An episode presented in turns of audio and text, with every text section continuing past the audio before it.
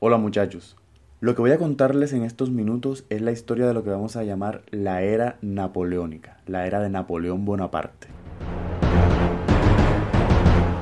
Muchos personajes tuvieron protagonismo en el desarrollo de la Revolución Francesa. Tenemos a Danton, a Marat y a Robespierre, a quien la historia lo va a eternizar como aquel que radicalizó tanto la revolución al punto de que se le pasó un poquito la mano asesinando a diestra y siniestra a todo aquel que estaba en contra de la revolución, periodo que conocimos en clase como el régimen del terror. Pero la gloria de la revolución se la va a llevar un personaje con gran carácter y determinación, Napoleón Bonaparte.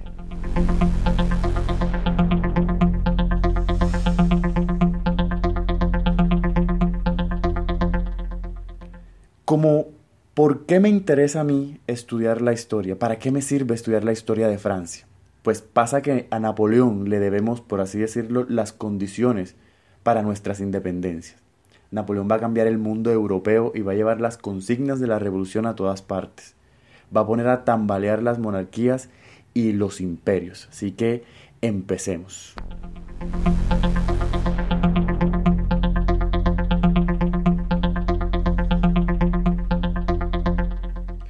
Y se preguntarán ustedes, pero ¿de dónde sale este tipo si en los inicios de la revolución no lo habíamos mencionado? Pues imagínense que por el temor al avance de la revolución, las principales monarquías, es decir, los señores de España, Austria, Inglaterra, Prusia y Holanda, crean una coalición contra Francia. Es decir, se unen para acabar con todas las ideas de la revolución y evitar que se extiendan. Durante el directorio, los austriacos y prusianos habían invadido Francia. Acuérdense que María Antonieta, esposa de Luis XVI, era austriaca. Y son vencidos por el ejército de la revolución. En ese ejército se destacó mucho la figura de Napoleón Bonaparte. El tipo era tan buen estratega en el campo de batalla que lo nombran jefe del ejército para triunfar en la batalla contra Austria e Inglaterra.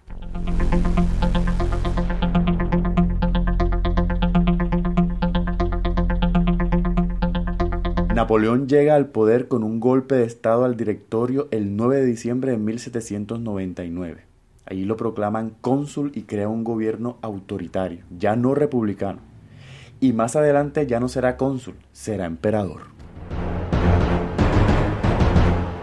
El golpe de Estado se da porque ya en el directorio no hay realmente eh, una, una meta, un objetivo y una directriz. Hay corrupción y hay desorden. Así que él decide tomar las riendas de, la revolución hasta ese momento. Napoleón es un tipo solitario, egocéntrico, amante del conocimiento y por eso puede ser visto como pedantería la siguiente situación nunca antes vista en Francia. El desplante hecho al Papa Pío VII. Imagínense que el 2 de diciembre de 1804 se corona a sí mismo como emperador de Francia. Todo el mundo esperaba que el gran Napoleón se inclinara ante el pontífice. El tipo sale con una cosa hmm, que nadie se imaginaba.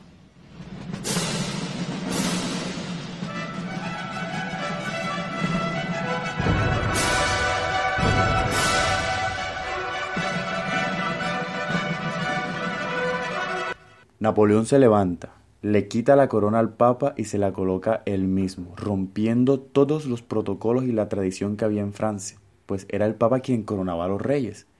Sin embargo, hay que mirar más allá. Más que un acto de pedantería fue un acto de coherencia, pues como la revolución creó un anticlericalismo debido a los excesos del clero, y la nobleza debía parecer que el pueblo quería la coronación y no que era una cosa de la iglesia.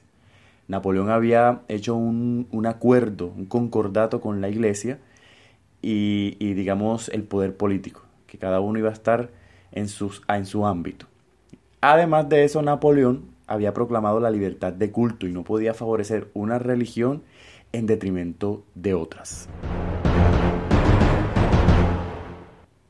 El ideal de las guerras napoleónicas era llevar la libertad y los logros de la revolución a toda Europa. Y el principal éxito de la revolución se concreta con el fin de la, de la servidumbre y eh, extiende el Código Civil francés. Napoleón está en guerra con toda Europa, pero los enemigos fuertes son los ingleses. A tal punto que decreta un bloqueo continental contra Inglaterra, es decir, ningún barco inglés podía cruzar el Canal de la Mancha y desembarcar en los puertos europeos.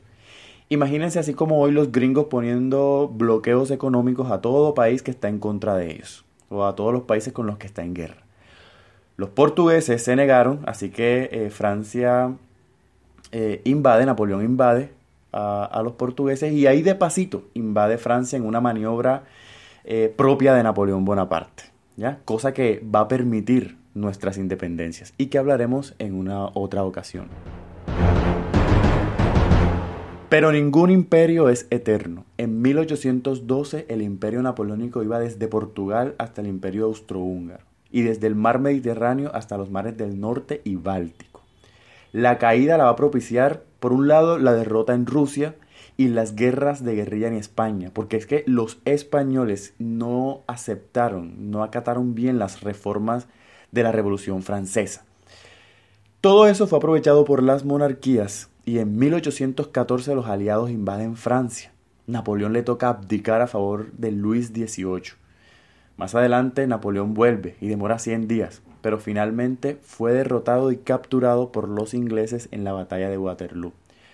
Lo llevan a una isla y allí Napoleón pasa sus últimos días eh, y muere y eh, digamos se restauran las monarquías en toda Europa, periodo que vamos a estudiar más adelante como el periodo de la restauración.